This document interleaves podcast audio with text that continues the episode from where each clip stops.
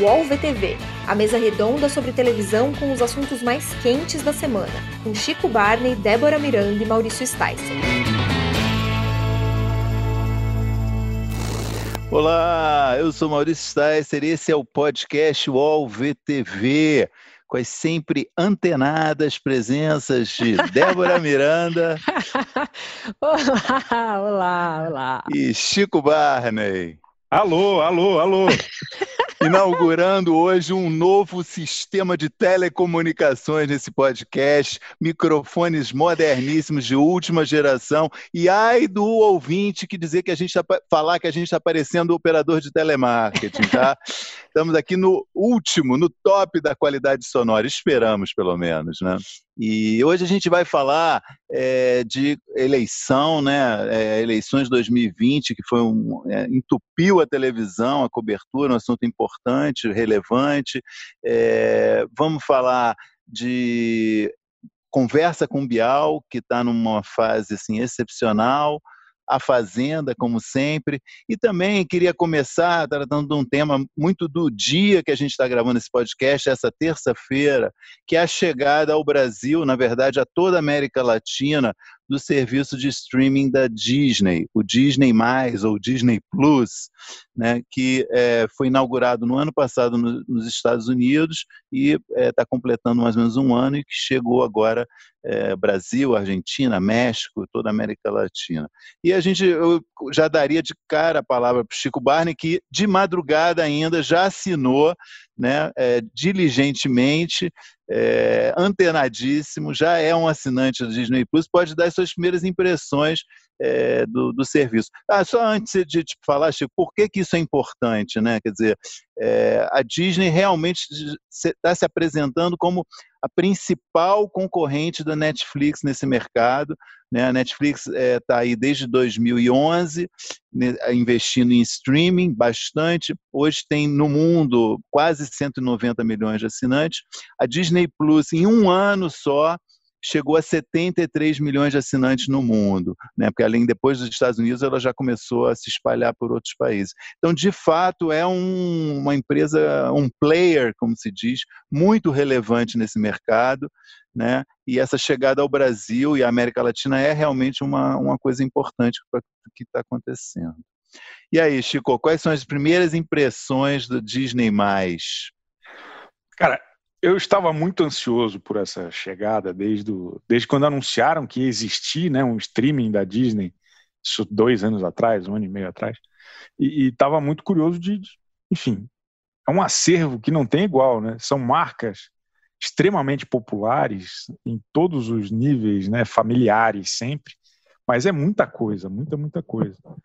Só que eu estou bastante impressionado com a variedade e com, assim, a gente pensa logo em Marvel, em Guerra nas Estrelas, nas princesas Disney, no Mickey Mouse, no Donald, mas tem ali um, um acervo tanto para rapaziada mais nova, né? Daquele é, é, série Teen, Visões de Raven, é, tem, tem muita, muita coisa. Não tem as Visões de Raven. Tem uma versão nova, é, tem um, um, reboot recente que eles fizeram. Ah, e desculpa. aí, o que me chamou a atenção foi justamente o, o, esse acervo incompleto aqui no Brasil. O negócio está chegando meio capenga para nós, como sempre, né? Estamos, estamos arruinados, assim, porque Simpsons, que tem 30 temporadas produzidas e a, e a Disney embolsou um bom dinheiro para comprar, estão exibindo aqui só duas, e duas recentes eu acho que é porque ainda tem um acordo é, que, é, de distribuição com uma outra empresa, se não me engano é Fox, né? E, mas eu imagino que isso em algum momento vai ser integral da Disney, né?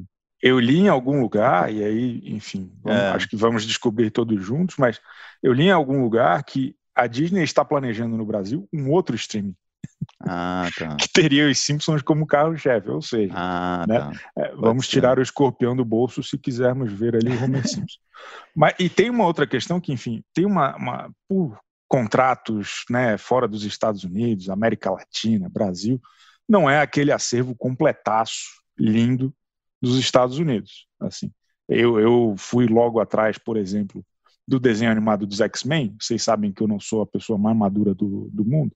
É, é E, pô, dos cinco, das cinco temporadas produzidas, só tem uma. Então, eu não sei se eles vão fasear. Como tem muito mais coisa de acervo do que sendo produzida hoje, eu não sei se eles vão fasear como a Globo faz com as novelas, sabe? Sim. De ah, mês que vem tem a temporada nova, mês, sabe? Para ter um, um anúncio recorrente, como a Netflix tem, por exemplo, que a Netflix compra muita coisa de outras produtoras e vai colocando no seu acervo. Eu entendo que a Disney não vai ter isso.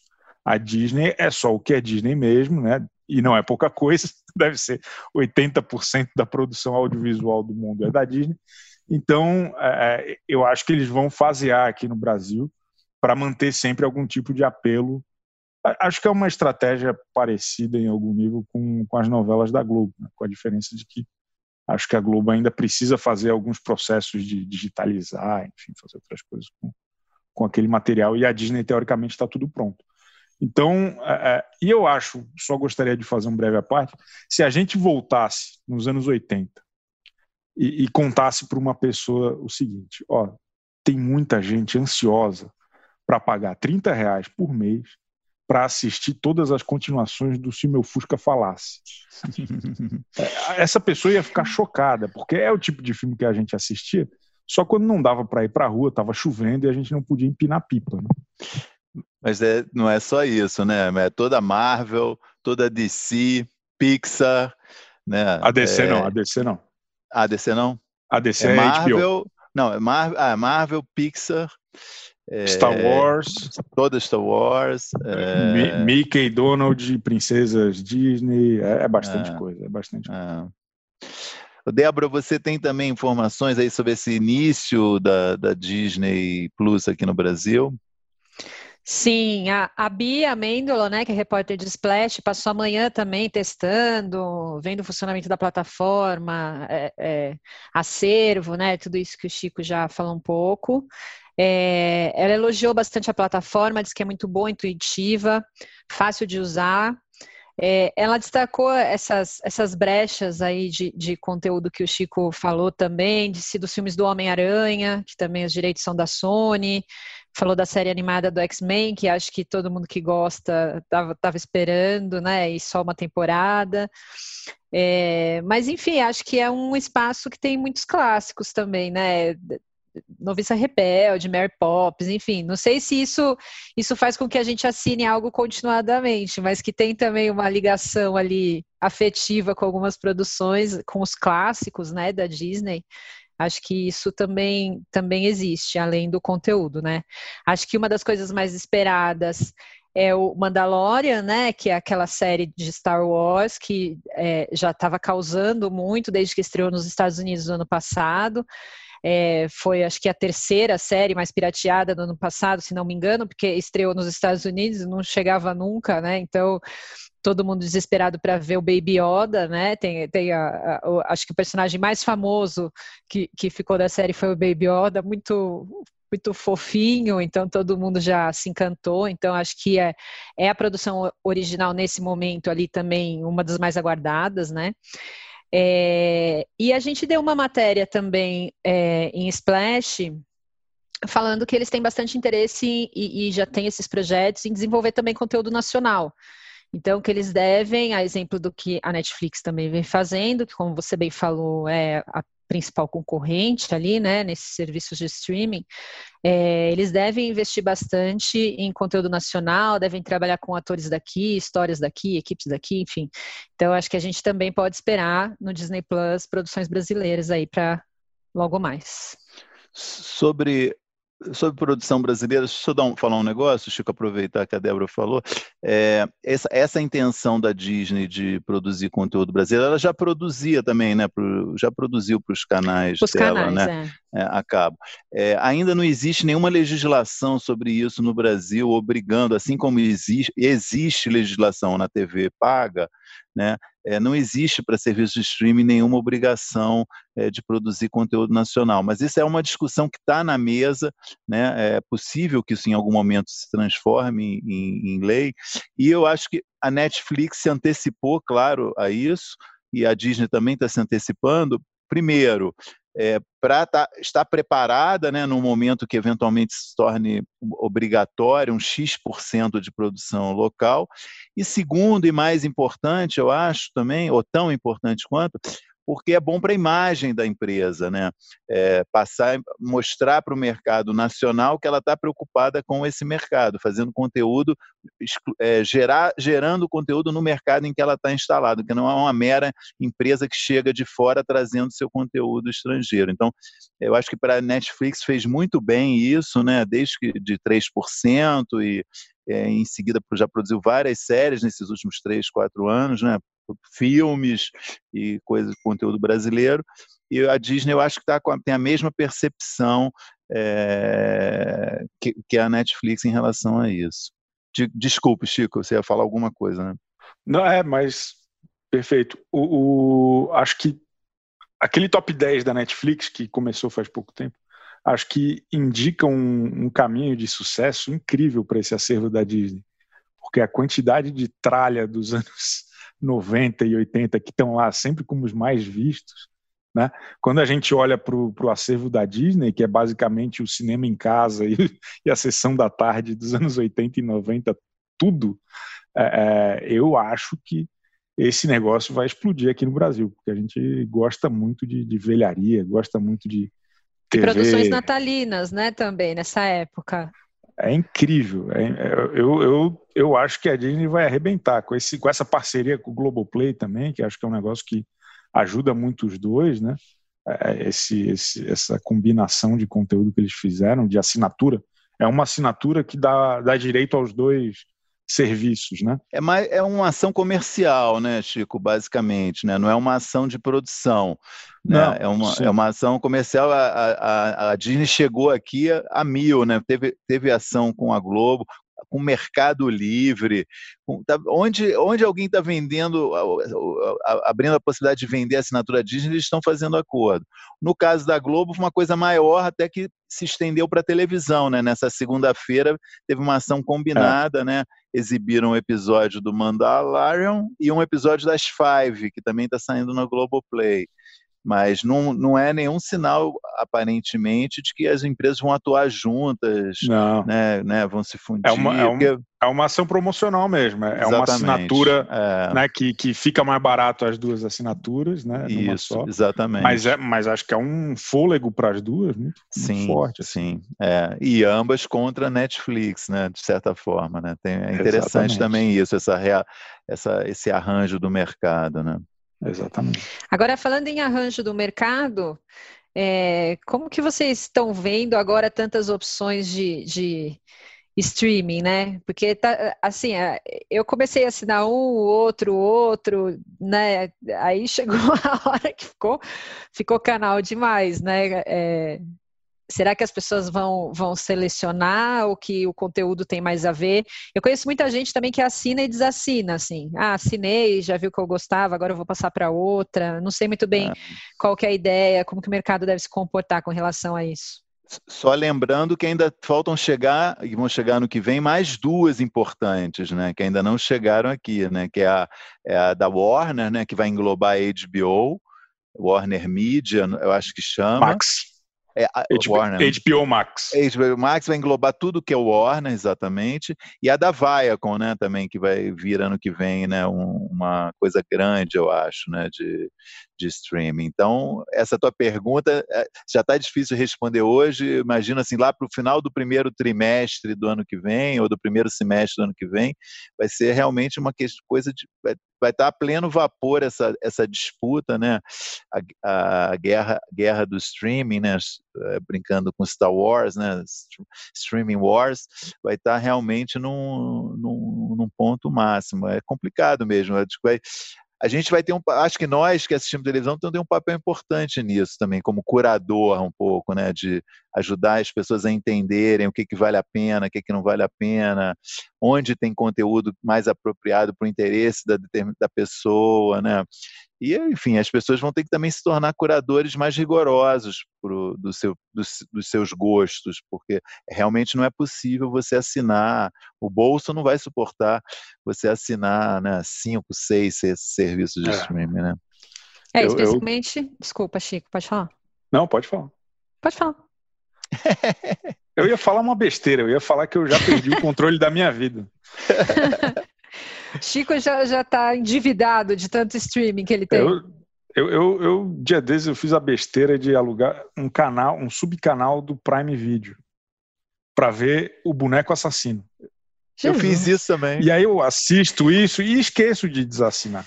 Graças a Deus minha mulher está me ouvindo agora, ela vai mandar eu desassinar depois, porque eu falei alto aqui, ela me ouviu. Mas é, é isso, assim, a gente vai assinando, vai perdendo o controle dessa história, é muito difícil, porque é muita coisa mesmo, e não volta, depois a gente não volta, não assiste mais nada. Eu fiz isso com a Paramount para assistir o Schitt's Creek, quando o Schitt's Creek ganhou a, todos os Emmys, eu falei, meu, que série é essa? Aí assinei via Amazon, Paramount, aí eu falei, ah, vou, eu vou ver isso em uma semana e cancelo, imagina. Tá lá. Nunca mais lembrou. É. É, eu acho que o olhar vai ser esse, né? Em busca do conteúdo, o que tem mais a ver com o que você gosta, né? É, mas, mas tem sempre essa cilada, né? De assinar e de repente se perder e ficar com muita coisa. Acho que é, o que a, a, o pessoal vai se pegar mesmo é, é, na produção de conteúdo. E aí eu vejo também a produção de conteúdo nacional como um grande trunfo. Acho que tem, tem muita gente que ainda gosta, né, de ver atores brasileiros, de ver produção brasileira, claro. né, não é, não é só, só produção gringa, assim. Então, é, acho que também investir nisso pode ser um grande trunfo para conquistar os, os espectadores, né. E lembrando que o UOL também tem um serviço de streaming, né? O UOL Play, com várias séries, filmes, temporadas para acompanhar. É, então também é mais um player, como, como o Maurício disse nesse momento, a gente está muito é. chique hoje, microfonado, a gente pode falar player. Ligue agora e fale alô, Débora, e tem um desconto. Cupom de desconto ao VTV 10. É mentira, gente, não façam isso. Mas é isso mesmo, é um player nesse mercado que, enfim, quem não entrar nesse mercado vai ficar para trás, realmente. Né? É. Produtor de conteúdo e distribuidor de conteúdo que não esteja entendendo que a, a, a disputa por mercado vai se dar nesse ambiente, está é. tá por fora, né? Eu acho que, como tudo nesse mercado, agora a gente está num momento de divergência que está cada um indo para um lado, né? Quem produz quer distribuir, quem distribui quer produzir, está cada um num lado. E daqui a pouco tempo, acho que um, um modelo como esse que o Globoplay e Disney estão fazendo é um começo de, de combo, né? de, de, uma, de um raciocínio meio TV a cabo, de compre um, compre dois, leve, pague um, esse tipo de coisa. Porque, enfim, essas coisas precisam ter fôlego também, né? É, porque tem uma diferença bem marcante entre os preços, né, praticados no mercado, assim, se você for ver, por exemplo, a, a Amazon, né, que é o, o Prime, cobre, é, é, cobra, acho que é 9,90, se eu não me engano, né? Ah, é, com, tem, com, frete grátis para as entregas. Para as entregas, é. E, te, e tem outras plataformas que já são bem mais caras, né, HBO, acho que é perto de 30, algo assim, então tem, tem bastante disparidade aí no valor também que cada um pratica. Isso, isso com certeza vai ser um fator determinante até para rolar meio essa seleção natural aí de tipo quem vai viver, quem vai ter que, que se associar a alguma outra plataforma, né? E eu acho que uma outra questão importante da gente discutir é a tecnologia, né? Porque muitas plataformas surgindo e, e, e muitas plataformas não funcionando apropriadamente. Então, acho que também, além do conteúdo, a questão técnica aí é muito, muito importante. Não tem coisa mais enfurecedora do que você querer assistir um programa e o negócio ficar lá travando, rodando, não, não sai do lugar, enfim. Então, também precisa de um, um investimento grande nessa parte de tecnologia, e eu acho que é essencial também para não, não, despertar, pelo menos não despertar o ódio do telespectador, né? E sem dúvida essa é uma questão que inibe é, alguns é, algumas empresas para entrarem nesse mercado, né? Porque é um investimento em tecnologia pesado, né? Para esse negócio funcionar direito, né? Não é uma coisa simples, né? Você, se, se você navega por vários diferentes serviços de streaming, você vê como ainda há diferentes graus de qualidade, né, de é. acessibilidade, de facilidade. Né, são, é uma estrada isso aí, né? Você não, você não consegue montar um negócio já funcionando num, num lugar lá em cima, né? É um negócio que você vai construindo, né? São plataformas, você vai vendo que os caras vão construindo, vai melhorando uma funcionalidade aqui, outra ali, mas ainda continua falhando a, a colar. É, é, é, é muito dinheiro que exige de investimento em tecnologia. E aí eu fico curioso para é, é, ver quais são os próximos passos das outras emissoras de TV aqui no Brasil, porque está tudo meio estagnado, né? É, é Totalmente. claro que elas têm um volume de produção muito menor do que a Globo, é, mas ainda assim, a SBT, a própria Record, que tem o Play Plus, mas que é ali um negócio ainda meio mal resolvido, né? Se bobear, é, incipiente. O, se bobear, o, o, da Igreja Universal é maior e mais relevante do que o Play Plus, assim. É, então, acho que tem uma estrada aí para entender o que, que vai ser esse mercado para essas emissoras aqui, né?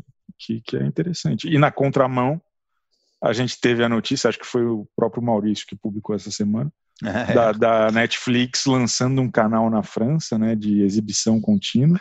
Com é um negócio que é um negócio que até onde eu sei o da Viacom também funciona dessa forma, que tem o on demand e tem o, né, grade. O, o, a grade de curadoria, né?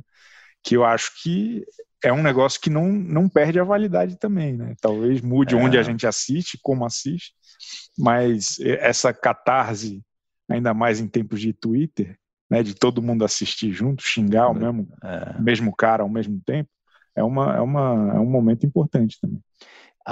Uma das justificativas da Netflix para fazer é uma experiência, né? Eles estão tratando isso como um projeto experimental na França é que eles perceberam uma demanda de gente que quer que escolham por ele o que as pessoas vai ver, que é na verdade a essência da TV, né? Da TV aberta, da TV paga, né? Que é a grade, né? O curador é o dono, quem tem o canal, né? Então, vão fazer essa experiência. Vamos ver o que, que vai acontecer. Bom, é, eu, queria, queria, a gente tinha programado de falar de eleições, né, da cobertura das eleições. Eu pensei, eu podia ler, porque tem muita pergunta sobre isso. Ler já as várias perguntas que foram feitas sobre esse assunto, que eu acho que inspiram aí vários assuntos que a gente poderia tratar. Né? É, eu vou ler na sequência e aí a gente depois emenda uma conversa que as perguntas já dão um pouco o tom. É, Silva da Costa fala, pergunta: Realezas podcasters, o que acharam da que acharam da cobertura e do debate da CNN nas eleições? 3V quadro, esse eu não vou nem falar esse nome. Vocês não acham que a Globo News está muito focada no noticiário político? Tainá Emanuele, a dobradinha Bonner e Lopretti funcionou na apuração das eleições? Marília Duarte, deuses televisivos, comentem a atuação de Dani Lima e Márcio, e Márcio Gomes na CNN no dia das eleições. Essa pergunta é fundamental. De eleição, acho que era isso. Ah, ah também do vamos entender. Complemento, além, além, além da. Ela tinha perguntado sobre a cobertura, destaques da cobertura, pergunta quais TVs foram bem? Globo, CNN, Band. Lucas Soares, especificamente a Globo News, o que acharam? Tinha muita gente, todos ótimos, mas isso atrapalhou o excesso de comentaristas, uma, realmente também um assunto interessante. E o JP Tardivo pergunta: a CNN evoluiu com as novas contratações com a cobertura das eleições. E gente quer saber se a gente achou melhor a CNN ou Globo News é, Lucas Soares, enfim. Um assunto, Renzo Nogueira, qual cobertura foi melhor entre as TVs por assinatura? É isso. Muita gente, temos ouvintes muito interessados em cobertura de eleição e nessa competição CNN Brasil Globo News, né, que eu acho que foi um dos pontos altos nessa nessa, nessa cobertura. Né? A CNN, é, já antecipando só um dado, é, a CNN é, teve números de audiência superior a, a Band News e, e Record News, se, se, colocou o tempo todo como uma segunda, às vezes mordendo a audiência da Globo News. Então, um canal que foi lançado em março já se apresentou como um dos principais na cobertura. E, enfim, isso explica, acho, o interesse também de muita gente que, que perguntou, né? Acho até natural, né? Um pouco, porque a CNN é. já, já virou mesmo uma referência ali na cobertura em tempo real, né? Isso é indiscutível. É, eu acho que independente das preferências ali, de quem gostou mais da Globo News ou quem gostou mais da CNN, uma coisa que eu acho que é muito, muito importante a gente destacar foi o trabalho dessas pessoas naquela apuração que não saía do lugar, né? Porque, assim, as previsões eram aquelas de sempre, oito e meia, todo mundo já eleito, já definido, tudo certo. E começou a chegar às 10 da noite, tinha zero, sei lá quanto por cento de urnas apuradas, as pessoas há horas tentando entender o que estava acontecendo, não tinham novas informações para né, ir atualizando. É, é, é um momento que o telespectador tende a estar na frente da TV esperando pela atualização, não tinha nenhuma atualização para ser feita. É, então, acho que foi um trabalho bastante desafiador, imagino, para todos os jornalistas envolvidos, os comentaristas. Eu tive até um estranhamento quando, quando eu entrei na Globo News e tinha 10 pessoas, se eu não me engano, naquele telão, muita gente. Eu falei, Jesus, né? Muita gente mesmo me chamou a atenção isso, mas depois até que foi o que acabou dando algum dinamismo ali para a conversa, né? Foi o que acabou salvando ali um pouco a discussão na falta de atualizar a informação. Então, eu acho que primeira coisa é parabéns a todos os envolvidos, porque de, de fato foi uma cobertura bastante desafiadora, né? Você imagina, antes do, de, do Chico falar, você imagina é, o quanto de roteiro que foi para o lixo, né? De, de roteiro, pré-roteiro que tinha para essa cobertura, você imaginando que os dados iam. É, você ia ter o resultado da eleição às 8, 8 e meia da noite, e você foi ter o resultado mesmo 11, né? 11 e meia, né? Imagina a loucura que deve ter sido nos bastidores dessas todos os canais que estavam acompanhando, né? É, eu acho que a, transmissão começou com três pessoas no telão e aí eles foram ligando. Pô, tá, tá, de bobeira? Vem aí, vem, ajuda, ajuda. Tá assistindo? Porque realmente foi uma demora que, que acho que ninguém estava esperando, né? E na Não. CNN, acho que foi a estreia real do Márcio Gomes, né? Numa cobertura mais de mais visibilidade e tal. Foi muito bom, achei muito boa a, a troca dele com a Daniela Lima, acho que foi tudo muito bom. Tinha menos gente na CNN, não é. conseguiram montar um telão tão grande quanto no, na Globo News. Mas acho que foi muito bom. Acho que as duas coberturas foram ótimas, apesar da falta de, de ter o que dizer, né? Porque no final das contas era um negócio meio, sabe, cobertura de show do Multishow, que assim as pessoas estão lá para assistir a, os shows de fato e aí, no meio, entre uma coisa e outra, fica o cara lá lendo Wikipédia, esse tipo de coisa. No final das contas, eles tiveram que fazer um pouco isso, né? Preparar terreno, repetir, falar de novo, conjecturas e não sei o quê. Mas também, muita gente falou no Twitter estava todo mundo meio esperto já depois dos quatro dias de eleição americana, que, que né, a, a abobrinha já estava bem recheada. É, a nossa, o, nosso, o, nosso, o nosso drama dos canais brasileiros foi de três horas, né? Realmente, nas TVs americanas, os caras ficaram cinco dias esperando um resultado, né? É, quatro, não, quatro dias, quarta, quinta, sexta e sábado. Ah. Terça, a eleição foi numa terça, né? Aqui foi realmente, se pensar nisso, foi até leve, né? Essa agonia de três horas sem nenhuma informação. Eu achei muito boa também é, o que eu vi de cobertura achei muito muita vontade né, de todo mundo. Indo para a TV aberta também, acho que houve ali um esforço grande de, é, de quase todos os canais de fazer uma boa cobertura. A Globo escalou seus melhores quadros né, para apresentar os dados. Né? William Bonner e Renata Lopretti no Fantástico também tiveram que se virar nos 30 por falta de informação, mas seguraram muito bem e Record entrou também com uma cobertura especial o tempo inteiro, Band, né? E Rede TV meio mais assim, tentando ali pouco espaço que, ele, que ela tem, né? A grade de domingo da, da Rede TV é muito ruim, né? Cheio de horário vendido, também atrapalha muito. E o SBT também com flash, né? é, entrando ali do jeito que dava. Eu achei que foi um, uma, uma cobertura boa também. Vamos então dar os números de audiência. Já disse que era o número da semana, eu ia falar sobre isso. É, chamar então a, a vinheta do número da semana para comentar.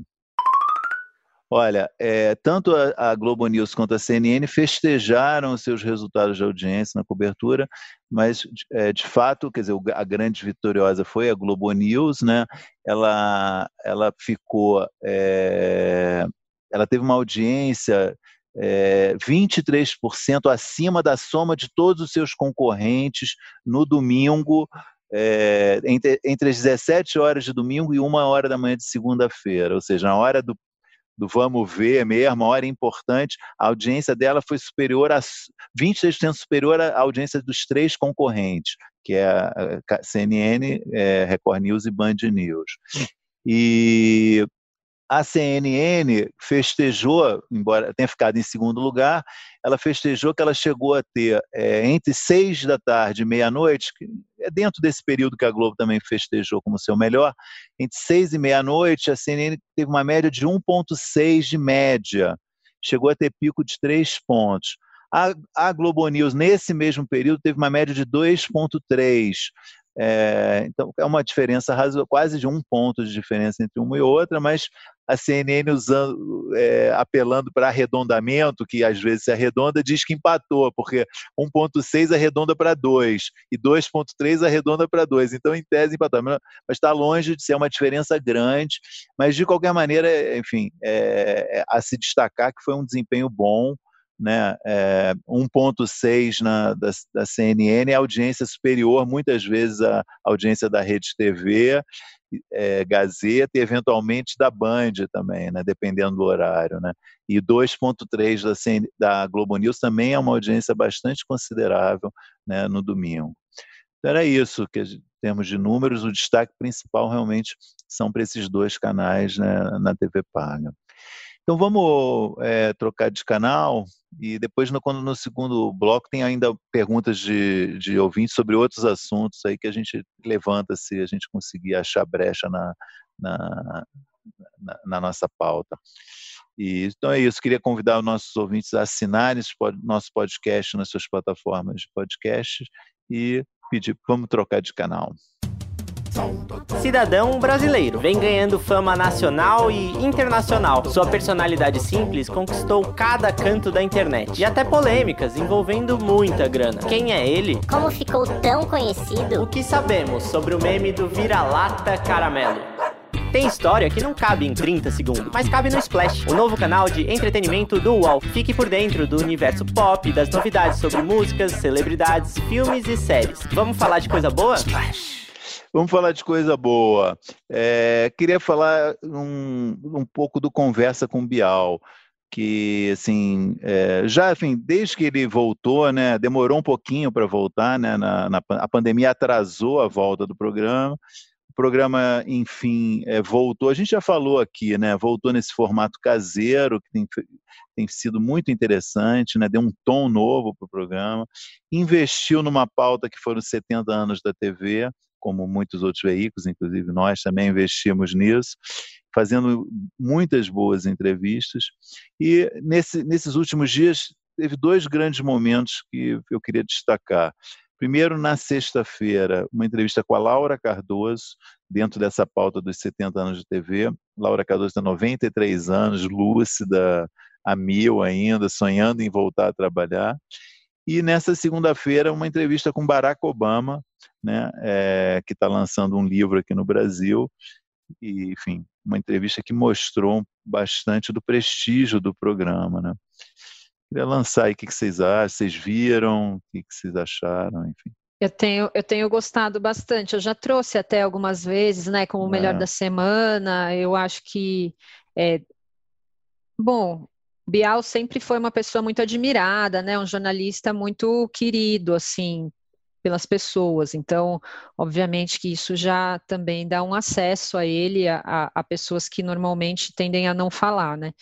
É, mas eu acho que vai além disso, assim, como a gente falou um pouco já até sobre isso, né? Esse clima de casa, eu acho que favoreceu muito as entrevistas que ele fez, acho que as pessoas têm se sentindo, têm se sentido mais à vontade para falar, e acho que isso parte um pouco também do talento dele de entrevistador, de conseguir histórias que as pessoas jamais é, tinham falado, assim, eu me lembro do Carlos Alberto de Nóbrega, por exemplo, foi uma entrevista que eu amei, assim, eu já vi milhões de entrevistas do Carlos Alberto de Nóbrega, e ele conseguiu muitas histórias diferentes, né, é, foi uma entrevista muito, muito emotiva, assim, muito forte, então eu, eu acho que deu sorte ali de combinar o talento dele com o respeito que as pessoas têm, já vão naturalmente muito dispostas a conversar com ele, e com esse momento também de, de pandemia, de falar de casa, né? Um clima talvez mais ali é, em que as pessoas se sintam mais à vontade para conversar, assim. Então, é, eu acho que o programa está passando por uma fase excelente.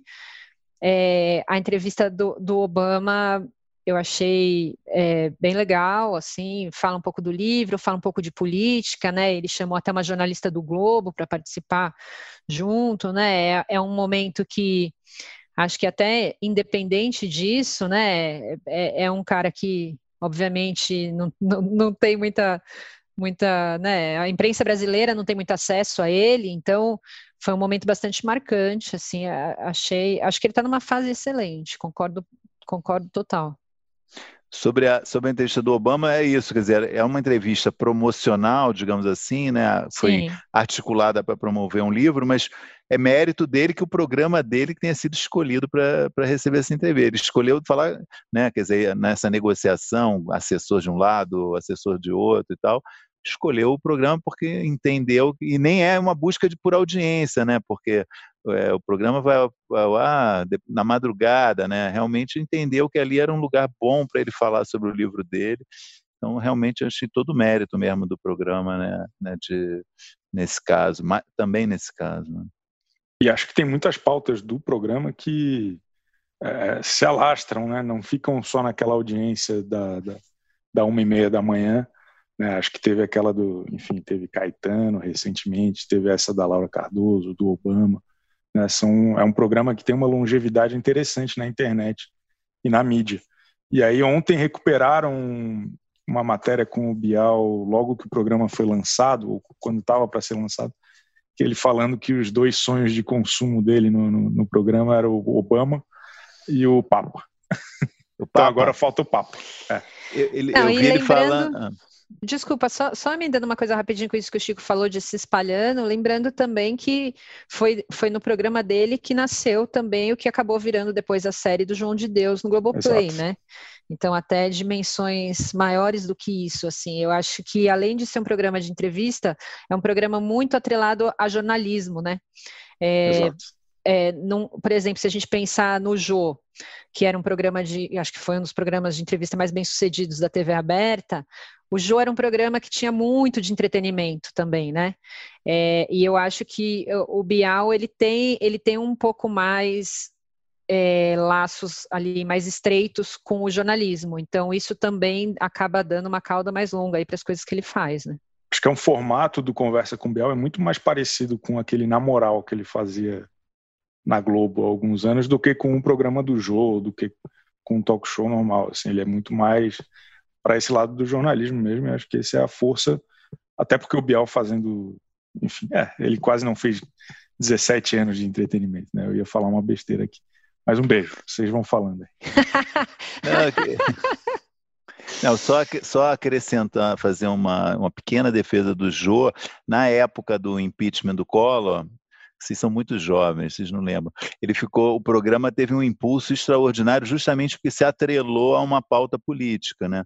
Então, o programa do o, era ainda no SBT e todo mundo, todos os políticos iam no Jô, se tornou realmente foi um era um lugar onde se discutia a situação política do país. Foi um período bem interessante desse programa. E o Jô sempre lembra também dessa dessa época, mas de fato é um parêntese, digamos assim, né? Porque ele realmente sempre teve uma predominância do, do entretenimento mesmo, mas é, esse período é um período histórico, né, do programa do Jô. É, mas ele fez outras vezes também, né? Tinha as meninas do Jô, lembra? Que Isso, ele é. levava depois já na Globo para discutir é. política tal. Isso. Ele fazia, mas eu acho que não era tão predominante é. quanto é, dá para a gente observar no Bial, né? quando, quando o Zeca Pagodinho ia no Jô é totalmente diferente de quando ele vai no Bial. Assim, é, são, são outras abordagens e, e questões. E sobre o, o, documentário do João de Deus, esse, acho que hoje existe um núcleo do programa do Bial ali anexo, né, que está produzindo outros documentários também. É, então acho que é um, é um caminho ali, né, uma, uma, uma produção de conteúdo mais variada também, além do próprio programa. Bom, é, ficando aqui então com os parabéns para o Bial, vamos falar um pouquinho de é, Fazenda, Chico. Tem, tem, algum assunto relevante, algum destaque de maior destaque, como dizia um, um plantonista da polícia na época que eu era repórter, algum destaque de maior destaque na, na Fazenda? Ó, eu, eu gostei muito do Lucas Self na hora do faro. Acho que rendeu bem, acho que o programa depende muito do convidado, o que é sempre um, um, problema grande, né? Porque acho que só Luiz Ambiel, Cartolouco e, e o Lucas renderam no, no, formato, acho que como se esperava. É... A Eliana, só um parênteses, a Eliana, B, a Eliana Becena perguntou justamente sobre isso, mas fez um comentário. Maravilhosos do VTV, o que acharam do Lucas Selfie no Faro? Achei que pouparam ele demais. Ah, mas é engraçado porque não é bem né, uma, uma, um paredão ali das pessoas perguntando, é meio que um, um programa de, de, auditório mesmo. Daí tá a Adriana ah. Galisteu, Fabiola Gadelha, né, as questões mais impactantes de quem realmente acompanha, acho que é o Léo Dias ali.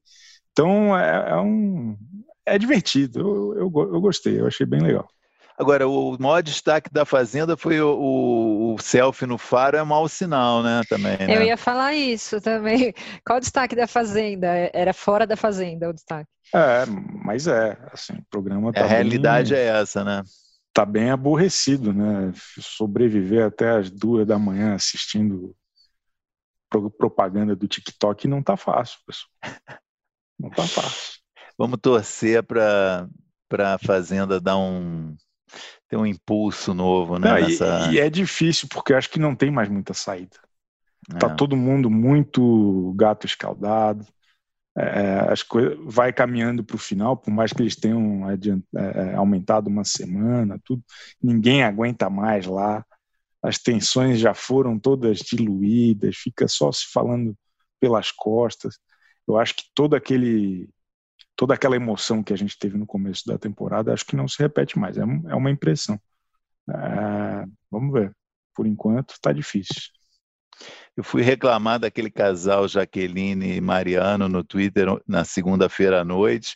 Nossa, meu, foi a coisa mais chata do mundo esse casal a reação é assim: você não sabe ver, você não gosta de quem é verdadeiro, de ah. quem é, você não gosta de quem é, vive as coisas de verdade. Você não acredita é, no amor. Tá fácil, não. Eu fui falar que o Mariano é o cara mais chato do, do, do ano. E, porra, fizeram até montagem com a minha cara. Estão fazendo boneco voodoo. Tá um negócio pesado. Tamo junto, Chico. Vamos aí, vamos aí. Fora Maline. Bom, vamos falar agora de Túnel do Tempo, nosso quadro semanal, lembrando um fato ligado aqui de, do passado que tem um pouco a ver com os dias de hoje. Sobe a vinheta, João. Chico. Olha, eu vou trazer uma informação aqui, fruto de muita pesquisa. É, o único ex-BBB que se deu bem na política que é um assunto que nós tratamos aqui hoje, foi o senhor doutor Jean Willis. Acho que todos os outros, de alguma maneira, naufragaram. Né? A gente teve nessa, nessas eleições aí uma série de figuras pitorescas, aí, egressas lá de Curicica, tentando a sorte, né? o Marquinho do Hospitalar, o Mamão, é, é, uma rapaziada da pesada, não se deram bem. Né? Que bom, o povo está ligado, está alerta. Mas o, o Jean Willis, ele participou da quinta edição, uma das edições preferidas do Pedro Bial, segundo entrevista recente aqui no Otaleb, com o Otaviano Costa. É, foi também a melhor audiência de todos os tempos do, do BBB. Estou certo, Maurício Stett? Exatamente. E até eu separei a frase do Bial no Otalab sobre isso, que ele comenta justamente, foi o impacto da audiência. Ele falou assim, no BBB 5, com Jaires e Grazi Massafera, me dei conta que a gente estava vivendo um fenômeno da história da televisão. As ruas ficavam vazias em dia de prova de líder, de paredão. Era que nem final de Copa do Mundo me caiu a ficha que era muito maior do que eu podia imaginar. É um pequeno exagero, mas o, o programa teve média de audiência de 47 pontos, gente. É surreal. 2005. É um negócio. 2005, média de 45, surreal. 47 pontos, meu. É um negócio. Hoje nada chega, nem final de, de novela chega em 47 pontos. É um negócio. Isso foi a média do programa durante quase três meses, foi essa. É inacreditável. Nem em pico, imagine média, né? Pois é, exatamente. E, enfim, era aí. Não, queria só dar esse dado aí, essa frase dele que você comentou. Do... Ótimo. E foi um fiasco realmente, né? Eram oito candidatos esse ano e todo, toda eleição acontece isso, né? Ex-BBB, eu acho que inspirados pelo Jean, acham que o Jean, que é o, acho que é o grande equívoco, né? Você achar que o Jean foi eleito é, exclusivamente pela, por ter ficado famoso no BBB, né? Quer dizer, ele, ele foi eleito porque ele expôs dentro, já, já dentro do BBB o, a personalidade dele, as coisas que ele pensava, ideias dele, e não foi imediato, ele, ele só foi disputar a eleição cinco anos depois com uma plataforma é, de esquerda, né, com bandeiras é, ligadas aos direitos humanos, direitos LGBT, enfim. Não basta falar, ah, eu quero ir para ele, eu quero disputar a eleição, né? E tudo muito coeso com o que ele tinha feito lá, né? No, no BBB, assim, era, é. era a persona pública dele sempre teve muito ligada a questões políticas, desde que ele surgiu para todos nós. Então era um negócio que fazia sentido. Aqui numa outra pesquisa extensa que eu fiz, é, ele se elegeu deputado federal três vezes, em 2010, 2014 2018. Só que nessa última, ele, enfim, estava sofrendo uma série de ameaças e foi morar no estrangeiro. Correto, Maurício? Corretíssimo, está morando nos Estados Unidos. E eu acho que é legal a gente destacar também que ele não foi uma pessoa, bom, um pouco do que vocês já falaram, que ele sempre foi muito co coerente com as coisas que ele já pregava desde lá, né, no Big Brother, mas que é, não foi só uma questão de vou surfar na onda da minha fama, né? Ele sempre, ele sempre foi muito atuante no trabalho dele como deputado federal. Ele, é, a gente sempre via ele se posicionando sobre os assuntos, ele presente às reuniões, às votações. Então não era, não era é, um cara que estava tentando aproveitar uma, uma onda de fama ali, né? Era um cara que de fato tinha um interesse ali em trabalhar e fazer a política, né? Olhando independente de eu quero, eu quero deixar claro que independente é, das convicções de cada um estou só falando que era uma pessoa que estava sempre muito presente ali no dia a dia do fazer política o único que eu vi assim que já foi assim que quase chegou lá, que teve muito voto, até porque eu acho que ele tinha um projeto já também é, claro disso antes e realmente conquistou muita fama no BBB foi o César Lima, que também vem tentando, mas ele vem tentando também já várias eleições e sempre bate na trave. Uma última eleição, acho que foi 2018, ele chegou a ter 35 mil votos, mas não conseguiu se, se eleger. Então, uma coisa razoável, né? Porque esses candidatos agora a vereador esse ano é tipo, o cara teve 500 votos, 300 é, votos. É. é um negócio, né? Teve um que eu nem lembrava mais, o, o Daniel Fontes, que é o, ele se inscreveu como Daniel BBB. Ele foi, eu acho que do BBB 18 ou 19, era aquele cara que usava uma boina, era um agente de trânsito, eu não lembrava dele. Fui pesquisar quem era o cara. Ele, acho, deixa eu ver o que o BBB que ele foi. É... BBB 17. Ele teve é, 36 votos em Ferraz de Vasconcelos. Que foi o que ele teve no paredão dele quando ele foi eliminado também. a favor dele, né? Ele teve a é. favor dele 36. Bom, acho que a gente está chegando no final do programa, hein? Eu acho que é a hora da gente falar dos melhores e piores da semana. Pô. Vamos começando com os melhores. Débora, vai lá. Olha, eu, eu queria destacar o mini editorial que a TV Cultura decidiu colocar no Jornal da Tarde contra os posicionamentos do Bolsonaro, né? O negócio do pólvora e do Maricas, que, enfim, colocações lamentáveis. É, Eu achei que o, o, texto que eles fizeram foi breve, foi pontual, foi perfeito no assunto ali, no tema, foi um posicionamento muito importante acima de tudo. Então, especialmente para uma, né, uma TV pública ali, se posicionar contra, contra casos como esse, acho que foi bastante importante. Então, queria destacar como melhor da semana. E ele, eu acho mais legal ele falar assim: olha, a gente vai falar disso para não falar disso, né? Porque a intenção é que ele fala essas bobagens para a gente falar, então a gente não vai falar, né? Acho ele fala, eu até abri ele fala: é o único momento que você vai ouvir as palavras pólvora e é, maricas, né? É, achei muito legal também, muito legal. Chico, qual que é o seu destaque positivo? É celebrar aqui uma vitória desse podcast. É, é, todo mundo me marcou quando saiu a notícia semana passada. Globoplay vai liberar no começo de dezembro o, a novela Kubanacan, do Carlos Lombardi, na sua plataforma, finalmente.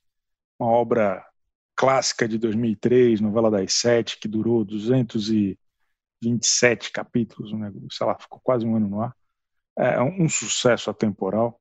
Marcos Pasquim, Daniele Vinitz, Adriana Adriana Esteves, esqueci só o nome da Adriana Esteves, é, é, e grande elenco, praticamente todo o elenco da Globo, porque a novela foi esticada, e aí o Lombardi começou a inventar histórias que duravam 15 dias.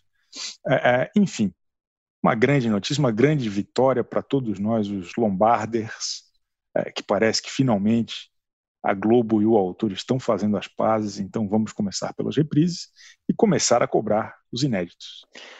Lombardi, é, que deve, espero que faça ainda um agradecimento público à Vossa Senhoria, né? Porque a, a sua defesa intransigente da volta de Kubanacan já, já, é uma coisa de mais de um ano, que a gente está no episódio 53 hoje, né?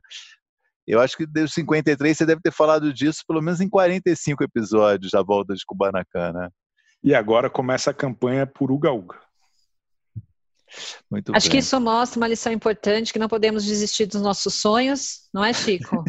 Exatamente. Fica aí a, a mensagem motivacional dessa terça-feira. Devagar e sempre. E fiquei muito feliz. Eu senti que eu estou fazendo tudo certo na minha vida quando saiu esse anúncio do Globoplay e todo mundo me marcou. Teve parente me ligando, foi, foi emocionante. Muito bom. O meu destaque positivo é para o lançamento do livro Sempre Raia, um Novo Dia, que é a biografia da Cláudia Raia, escrita em parceria com a jornalista e roteirista Rosana Herman, que eu, é, eu, eu acho assim, que é um pouco cedo para a Cláudia Raia escrever as memórias, mas ela tem muita história já para contar, de fato, ela tem 50, vai fazer 54 anos, tem muita história e eu acho legal que o livro ela não alivia. Então isso que eu gostei mais assim, ela conta um monte de história interessante de bastidores da Globo, de discussões com diretores, divergências, visões opostas. Achei bastante corajoso e, e é engraçado o livro, é divertido. Fora as histórias loucas, né? O casamento com Frota, é, o, na, o, namoro com o Jô, o, a, a, paquerada do Faustão, Faustão, que não rolou. Enfim, é um livro que tem muita história e fica aqui minha recomendação. Tá, saiu essa semana o livro e já estou aguardando o volume 2 das Memórias da Cláudia Raia. Eu estava curioso para ler, porque sou fã da Cláudia Raia e sou fã da Rosana Herman, mas depois que eu li o, o, a resenha do Maurício Sticer, eu encomendei na hora. Recomendo a todos. É, é, muito bom. Comecem pela resenha e depois vamos para o livro. Não, mas o livro é muito bom. Não, a resenha não engana nada. Não, não é pura verdade que está lá no livro. E ela não e conta coisas é, que desabonam ela. Achei muito, muito corajoso, sabe? Erros que ela cometeu, ela fala abertamente na infância, depois, adulta. Muito, bem, muito bacana mesmo. Legal. Vamos aos piores da semana. Débora. Eu vou seguir a linha aqui do, do, do colega da Record. É, é, esse é o único momento que vocês vão ouvir essas duas palavras. Siqueira Júnior. Muito bom. Passei. Cara da, da Record, não, da cultura, da né? Cultura. Da cultura, é, me desculpem, ah, da cultura. Ah, ah, foi muito foi bom. Errado. Muito bom. É, Chico. Eu, eu, tinha anotado aqui, eu, eu voto com a relatora. É, é realmente um escândalo é um escândalo existir e a gente precisar falar sobre isso. Assim, é, é, é força Xuxa. Então vamos consagrar uma unanimidade aqui na nossa pior da semana, segunda semana seguida, né? Com as... Eu não vou nem falar, do... vou falar só as iniciais, SJ. Resumir mais ainda. É muita sincronicidade. Muito bom. Bom, com, esse, com essa nossa aqui, com o nosso voto unânime, né, o julgamento encerrado de forma unânime aqui, é, estamos chegando ao final né, do, do, do, podcast, um podcast histórico. Agora a gente tem esses microfones supersônicos. Espero que vocês tenham aprovado. É, desculpa que to, todos nós esmurramos o microfone em algum momento e tal, mas a, a, semana que vem vai ser melhor. Mas tenho certeza que a, a, a qualidade do áudio já, já foi sucesso. Eu quero dedicar esse episódio a um cidadão chamado Rafael Xavier Passos. No dia 2 de setembro, ele mandou uma mensagem para o Maurício Stais. Desculpe a chatice.